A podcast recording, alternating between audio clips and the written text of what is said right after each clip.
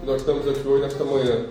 Nós vamos oficialmente regulamentar essa agência, através do seu estatuto, é, onde define toda a sua estrutura é, é, de atuação, é, todos os seus instrumentos que vão é, colocar essa fundação no seu papel de reestruturar, de modernizar, de organizar a saúde pública do Estado do Ceará. O governador do Ceará, Camilo Santana, e o secretário de Saúde do Estado, Dr. Cabeto, assinaram o decreto que regulamenta a criação e o funcionamento da Fundação de Saúde do Ceará. O anúncio foi feito na manhã desta sexta-feira, 24 de julho, em transmissão nas redes sociais. Eu sou Diego Viana e esse é o Recorte.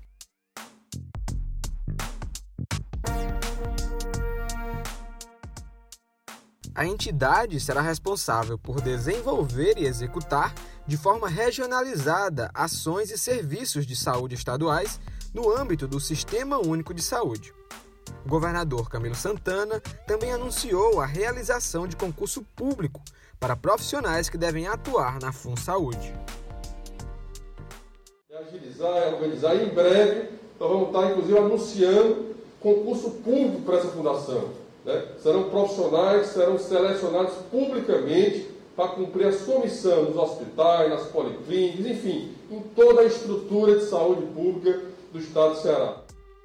Entre as atividades desempenhadas pela Fundação estão desenvolver atividades de caráter científico e tecnológico, prestar apoio aos municípios e consórcios públicos de saúde em serviço de assistência no âmbito regional e monitorar o cumprimento dos indicadores regionais e dos seus resultados. Quem tem mais detalhes sobre a regulamentação da FunSaúde é a repórter do Povo Online, Catalina Leite.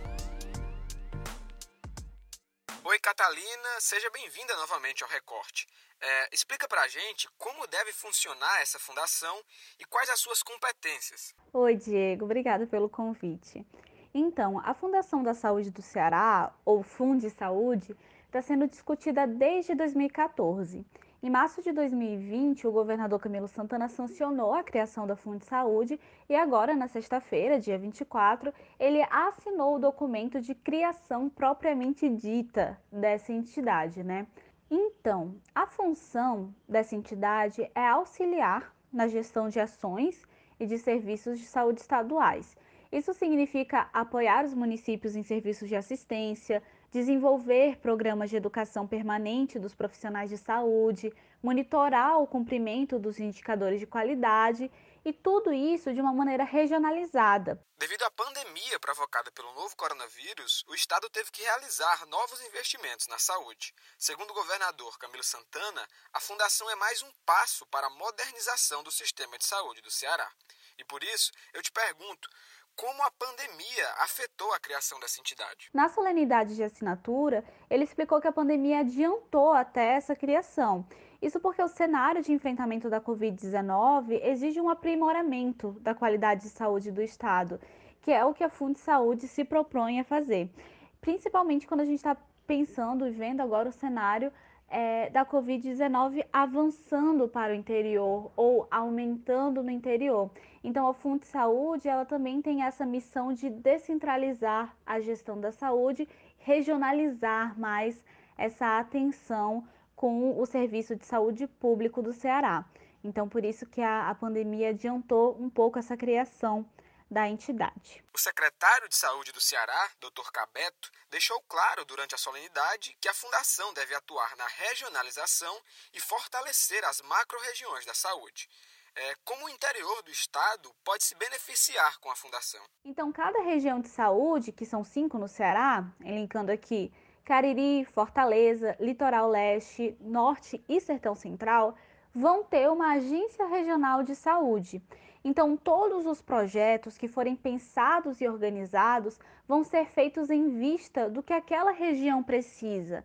Ou seja, descentraliza a gestão da saúde e agiliza alguns procedimentos também. É, uma última pergunta, antes da gente encerrar essa conversa, é como essa fundação deve ser mantida? Olha, a Funde Saúde não vai ser mantida pelo Estado. Ela é uma entidade que vai prestar serviço ao poder público por meio de contrato, tendo aí total autonomia para captar outras fontes de receita. A dica de hoje do recorte é o DOC A Mulher na Terra da Encantada, que conta a história da cacique pequena, a primeira mulher a se tornar líder de uma tribo indígena no Ceará. O episódio do DOC está disponível no O Povo Mais.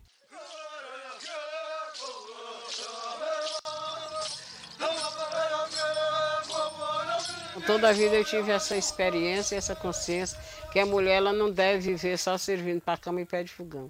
Até porque quando eu era mulher nova antes de ser líder, os meus, é, meus sete anos, oito anos, né? Eu era uma pessoa que eu não tinha visão, eu fui cega há 11 anos. 11 anos eu fui cega. Mas a minha mãe nunca deixou de botar eu para trabalhar. O recorte de hoje fica por aqui e até a próxima.